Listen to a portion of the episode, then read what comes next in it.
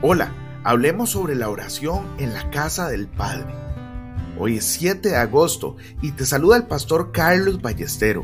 Como todos los días, yo le oro al Señor para que ponga en nosotros un corazón puro y su presencia nunca, nunca se aparte de nosotros.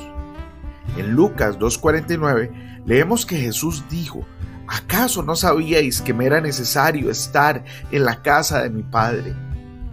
La infancia de nuestro Señor no fue una adultez inmadura, su infancia es un hecho eterno. Deberíamos nosotros preguntarnos en este día, yo soy un hijo de Dios, santo e inocente, mediante la identificación con mi Señor y Salvador. Considero mi vida como si estuviera en la casa de mi Padre. Habita el Hijo de Dios en la casa de su Padre dentro de mí. Dios es la realidad permanente y su orden me llega momento tras momento. ¿Estoy siempre en contacto con la realidad de Dios o solamente oro cuando las cosas van mal, cuando hay una perturbación en mi vida? Tengo que aprender a identificarme con mi Señor en una comunión santa, en ciertas formas que algunos de nosotros no hemos empezado a aprender todavía. Me era necesario estar en la casa de mi Padre y vivir en ella cada momento de mi vida. Piensa en tus propias circunstancias. Estás tan identificado con la vida de nuestro Señor que eres simplemente un hijo de Dios que le habla todo el tiempo y que comprende que todo viene de sus manos.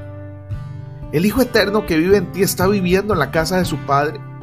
Se está manifestando a través de ti la gracia de su vida que ministra en tu hogar, en tu negocio y en tu círculo de amigos. ¿Has venido preguntándote por qué estás pasando por ciertas circunstancias? De hecho, no es que tengas que pasar por ellas, las vives por causa de la relación en la que ha entrado el Hijo de Dios contigo, según la providencia del Padre en tu condición específica como santo de Dios. Debes permitirle hacer su voluntad contigo, permaneciendo en una perfecta unión con Él. La vida de tu Señor se debe convertir en tu vida, sencilla y vital.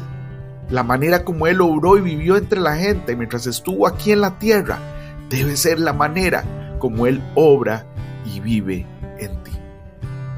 Hoy bendigo tu vida en el nombre de nuestro Señor Jesucristo.